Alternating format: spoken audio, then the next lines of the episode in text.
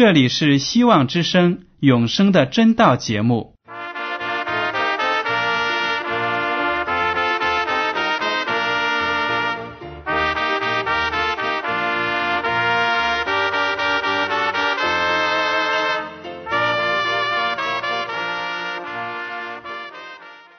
亲爱的听众朋友们，你们好，我是艾德，很高兴今天能和你们在永生的真道这个栏目中见面。耶稣说：“听上帝的话语，并且遵守的人是最有福气的。”所以，艾德现在能够通过电波和你们分享上帝的教导，感到十分快乐。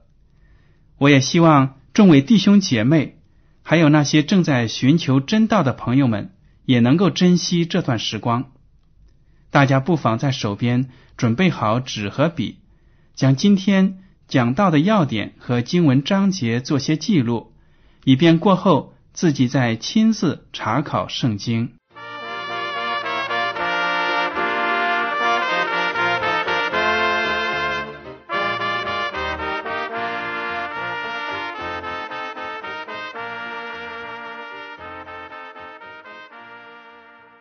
听众朋友们，今天呢，艾德要和你们谈的是《圣经》，一本可以改变人命运的书。首先呢，我要跟你们讲一个故事。这个故事是确确实实发生在这个世界上的。那是一七八七年十二月，年轻的英国海军军官威廉布莱奉命呢。指挥一艘小型的军舰“康凯号”前往位于南太平洋的大溪地群岛。他们的任务就是把当地的一种面包树移植到加勒比海地区。你们知道，加勒比海地区呢，就是在北美洲和南美洲之间，因为那里气候比较炎热，适合种植一些，比如说。橡胶树啊，什么的。当时呢，英国的殖民者在那里运去了很多的非洲黑奴，所以呢，他们就想办法要给这些黑奴食物吃。当然，又不想用面粉呢这些比较昂贵的东西，所以他们就想到要用一种面包树的果子来给他们当主食。当威廉布莱和他的军舰在前往大溪地的途中呢，这个航行是非常的艰难。他的水手们士气非常的低落，烦躁不安。大家也知道，在十八世纪那个时候的军舰和船只呢都是木做的，所以呢，那个时候的航行。根本是很不舒服的。这样子，经过十个月的旅程，他们终于到达了目的地。康凯号呢，在大溪地停顿了近六个月的时间，为的是要等到合适的季节，收集那些面包树的树苗，还有呢，就是要等待顺路的风，然后呢，才能够返回。就在这六个月里。水手们在当地是寻欢作乐。一七八九年四月初呢，康凯号满载着一千多棵面包树和一群闷闷不乐的水手出了海。大家想一想，这些水手们为什么闷闷不乐呢？因为水手们贪恋在大溪地的花天酒地，所以呢，很想返回。船长不来的命令也不大管用了。每天呢，水手之间总有斗殴的事情，而且呢，他发出的指令也不能很快的完成。于是呢，他就用鞭打、关禁闭种种方法来惩罚那些水手。终于，一七八九年四月二十八日，以大副弗莱彻为首的一伙人呢，发动了哗变。哗变就是军队里或者在一个有组织的机构里，下属呢一起聚集反抗，背叛的行为，就是哗变。当时水手们就发动了哗变，船长威廉布莱和那些不愿意随从哗变的水手呢，就被迫登上了一条只有七米长的备用艇，被放逐了。他们随波逐流，但是威廉布莱凭着他出色的导航技术和坚定的毅力，靠着船上少量的功绩，经过四十八天的漂流，终于在帝文登陆。帝文呢，就是现在的印度尼西亚东边的岛。整个过程呢，将近四千英里，创造了航海史上的壮举。但是船长布莱和他的奇迹呢，不是我们这篇文章关注的焦点。我们要看的是发生在那些哗变的水手身上的事情。弗莱彻率领那些哗变的水手呢，真的返航大溪地了。他们试图在那里安居，但是他们找来找去呢，找不到很合适的地方居住，于是他们放弃了这个计划。后来呢，有九个英国水手，包括弗莱彻本人，还有六个大溪地的男人和十二个大溪地的女人，驾驶着康凯号在南太平洋上飘荡。他们找到了一个叫皮特肯的小岛上定居下来。这帮人呢，在荒岛上根本是没有太平的。那些男人们因为争夺女人。而互相的残杀，到一七九三年九月，男人当中只有四个英国水手还活着。后来呢，这些人又摸索出了造酒的方法，酒后斗殴就更频繁了。又有两个男人死去了，现在只剩下约翰亚当斯和内德扬两个男人，他们背后呢是一群孤儿寡母。因为那些大溪地的女人，还有他们和英国人生下的孩子都留在岛上。他们两个人从康凯号遗留下的物品中发现了一本圣经，于是如获至宝的学习。内德扬于一八零零年死于哮喘病。这时候，约翰亚当斯就成了岛上居民的头领。亚当斯曾经是一个。爱酗酒、爱打斗的水手，性情非常的暴躁。但是自从他开始学习圣经之后，他的性情发生了巨大的变化。他爱护岛上的那些死去的水手们留下的孤儿寡母，把圣经的教导传给他们，要他们过基督徒的生活。当一艘美国船托帕斯号于一八零八年发现了。皮特肯岛时，船长惊奇的看到一群活泼兴旺的基督徒生活在这里。皮特肯岛呢，至今仍然存在。康凯号的水手们的后代也仍然生活在这里。听众朋友们，听了这个故事呢，你们有什么感想？这个故事充分证明了圣经是一本满载上帝话语的书。是一本可以改变罪恶的心灵的书。基督的爱可以把生命灌注在一个行将灭亡之人的体内呢，让他重新有一种精彩的人生。新约的提摩太后书第三章十六到十七节这样写道：“圣经都是上帝所漠视的，与教训、督责。”使人归正、教导人学艺都是有益的，教属上帝的人得以完全，预备行各样的善事。可见呢，圣经是上帝给人类的生活指南。如果我们不学习圣经，我们就没有辨别是非的标准。如果我们有了圣经的教导，我们就可以。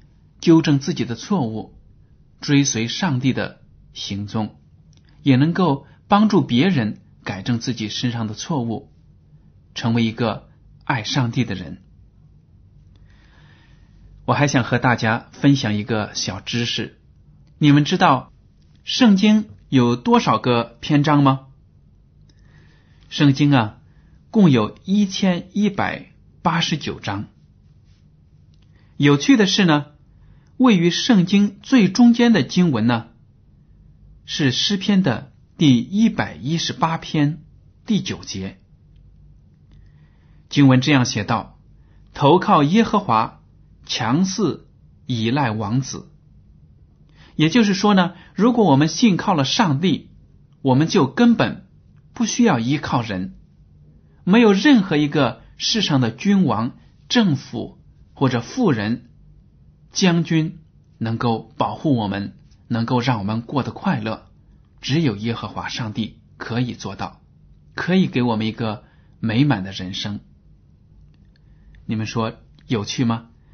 圣经一千一百八十九章，一共有一千一百八十九章，但是在诗篇的第一百一十八篇第九节就说出了这个圣经的一个非常重要的真理，那就是人只有依靠上帝才能够有美好的生活。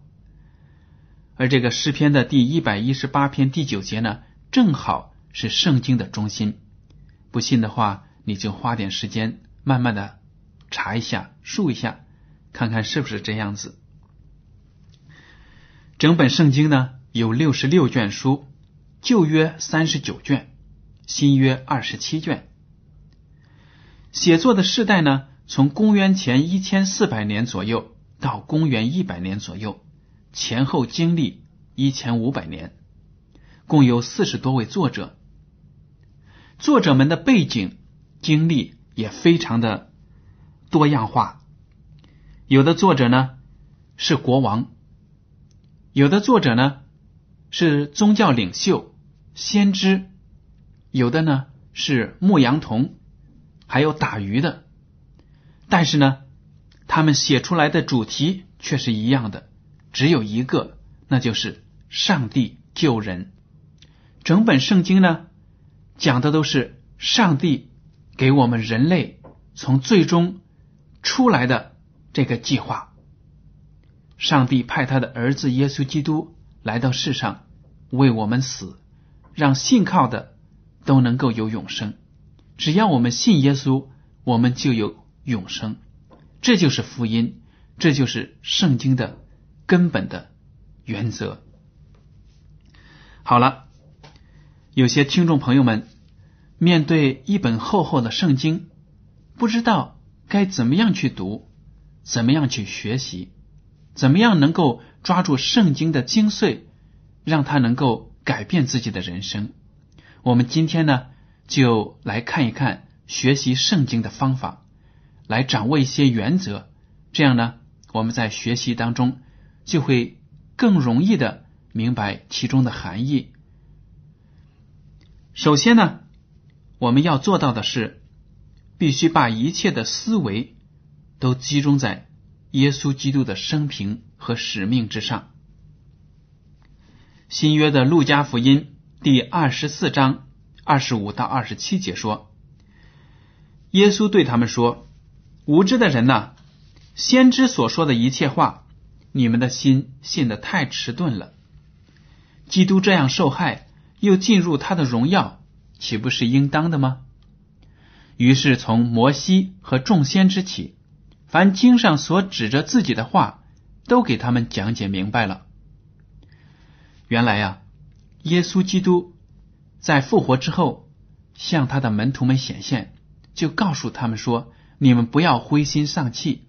耶稣基督被钉死十字架，现在又复活了。”当时耶稣基督说这些话的时候呢，还没有向他们显明。自己就是基督，因为他死了之后复活，身体也起了变化，面容有了改变。但是后来呢，那些门徒就根据他说话的样式，还讲讲的道理呢，明白了。哎呀，这个就是复活的主。耶稣基督呢，就把旧约中的预言讲给他们听，因为旧约中有很多很多的预言都是指着耶稣来到这个世界上。要行的功，要做的大功啊，他行的神迹啊，还有他的救赎人的使命而写的。只要我们明白了旧约的预言，我们也就很能够清楚的看到新约里面记载的耶稣基督就是我们的救主。所以我们在读圣经的时候，要把一切的焦点都关注在耶稣基督身上。比如说，在旧约当中，上帝要求以色列人通过奉献无瑕疵的羔羊来得到罪的赦免，而这个羔羊呢，象征的就是耶稣基督。而且他们的逾越节还有其他的几个节日呢，宗教节日都是象征着耶稣基督要在这个世上做的工。所以呢，整本旧约就是为了耶稣基督的到来做准备。有的人说，旧约可能与我们的生活相差太远，我们只看新约就可以了。这个观点是不对的，因为如果没有对旧约的好的理解，对新约也不可能完全的理解。所以大家一定要把整本圣经都认真的学习。好了，我们来看约翰福音第五章三十九节，耶稣基督说：“你们查考圣经，因你们以为内中有永生，给我做见证的，就是这经。”很清楚，同样的道理，耶稣基督说：“你们学习圣经，如果在当中呢找不到有关我的事迹，你们就没有找到圣经的真髓，就不懂得圣经的永生。”就是由我而来的。提摩太后书三章十五节这样写，并且知道你是从小明白圣经，这圣经能使你因信基督耶稣有得救的智慧。这里呢，保罗就写信给提摩太，一个年轻的牧师，就告诉他说：“你从小就明白圣经，而且这圣经能使你因信耶稣基督。”有得救的智慧，这句话呢，就把圣经的福音讲了出来。因信基督耶稣有得救的智慧。如果我们把圣经从头到尾背得滚瓜烂熟，但是却不认识耶稣基督，我们就没有得救的智慧。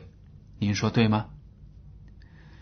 好了，我们再看下一个原则，那就是。必须要认识到圣经的重要性。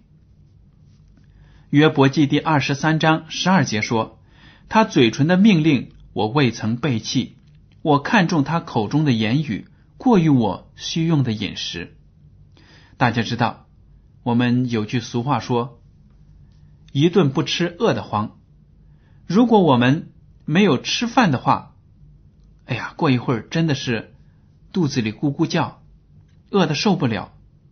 我们就会四处的找食物，要做饭。但是约伯就说了：“我看重上帝的话语呢，过于我需用的饮食。我就是不吃饭，我也要读圣经，学习上帝的话语。这种精神是我们应该有的。”还有诗篇第一百一十九篇第十一百零五节，大家都很熟悉。你的话是我脚前的灯，是我路上的光。在我们生活的世界当中，有许许多多的黑暗。如果没有上帝的话语，我们就没有指路的明灯。还有第三个原则，必须依靠圣灵的带导。约翰福音十六章第十三节说：“只等真理的圣灵来了，他要引导你们明白一切的真理。”因为圣灵呢，是感动那些先知写下圣经的真正的作者。如果我们没有圣灵，我们就不可能明白圣经。所以在学习圣经之前，我们必须要祷告，祈求圣灵来到我们的心中，开启我们的大脑，让我们能够明白圣经中的话语。格林多前书第二章十三节说，并且我们讲说这些事。不是用人智慧所指教的言语，乃是用圣灵所指教的言语，将属灵的话解释属灵的事。如果我们没有圣灵，就不能够体会圣灵的意思。我们呢，也要认识到，圣经对基督徒的生活是有指导作用的。罗马书第十五章第四节说：“从前所写的圣经，都是为教训我们写的。”叫我们因圣经所生的忍耐和安慰，可以得着盼望。试想一下，如果我们没有圣经，对上帝没有了解，我们哪里会有永生的盼望呢？如果我们不知道耶稣基督就要再来了，不知道他来的那种方式，我们在这个生活中就会有很多的灰心和丧气，感觉到生活没有指望。所以呢，读圣经能够告诉我们，上帝应许的一定能够实现。还有一个原则就是说，我们不可以强解经文。彼得后书第三章十六节说道，他一切的信上也都是论述这事，信中有些难明白的，那无学问、不坚固的人强解。如强解别的经书一样，就自取沉沦。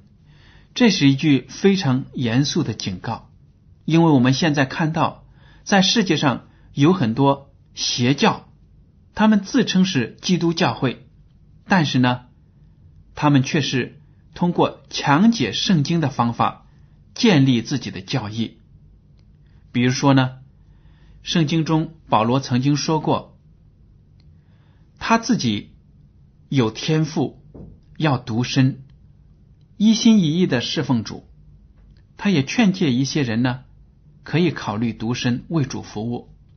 而有些教会呢，就教导说，人不可以结婚。这样子呢，就是完全没有理解上下文的意思，只抓取了一句经文在那里强解。世界上有很多的小教派。都是通过只强调一节经文，然后呢，就形成了自己的一个教义，完全呢不符合整本圣经的教导。但是呢，他们就这样子教导人。所以呢，我们不可以强解经文，必须呢要平衡的看整本圣经怎样讲一个课题，这样才有一个平衡的观点，准确的认识。还有一个学习的原则呢，我们要养成天天查考圣经的习惯，并要积极的与人分享。使徒行传第十七章十到十一节讲到，弟兄们随即在夜间打发保罗和希拉往比利亚去。二人到了，就进入犹太人的会堂。这地方的人咸于铁萨罗尼迦的人，甘心领受这道，天天考察圣经，要晓得这道。是与不是？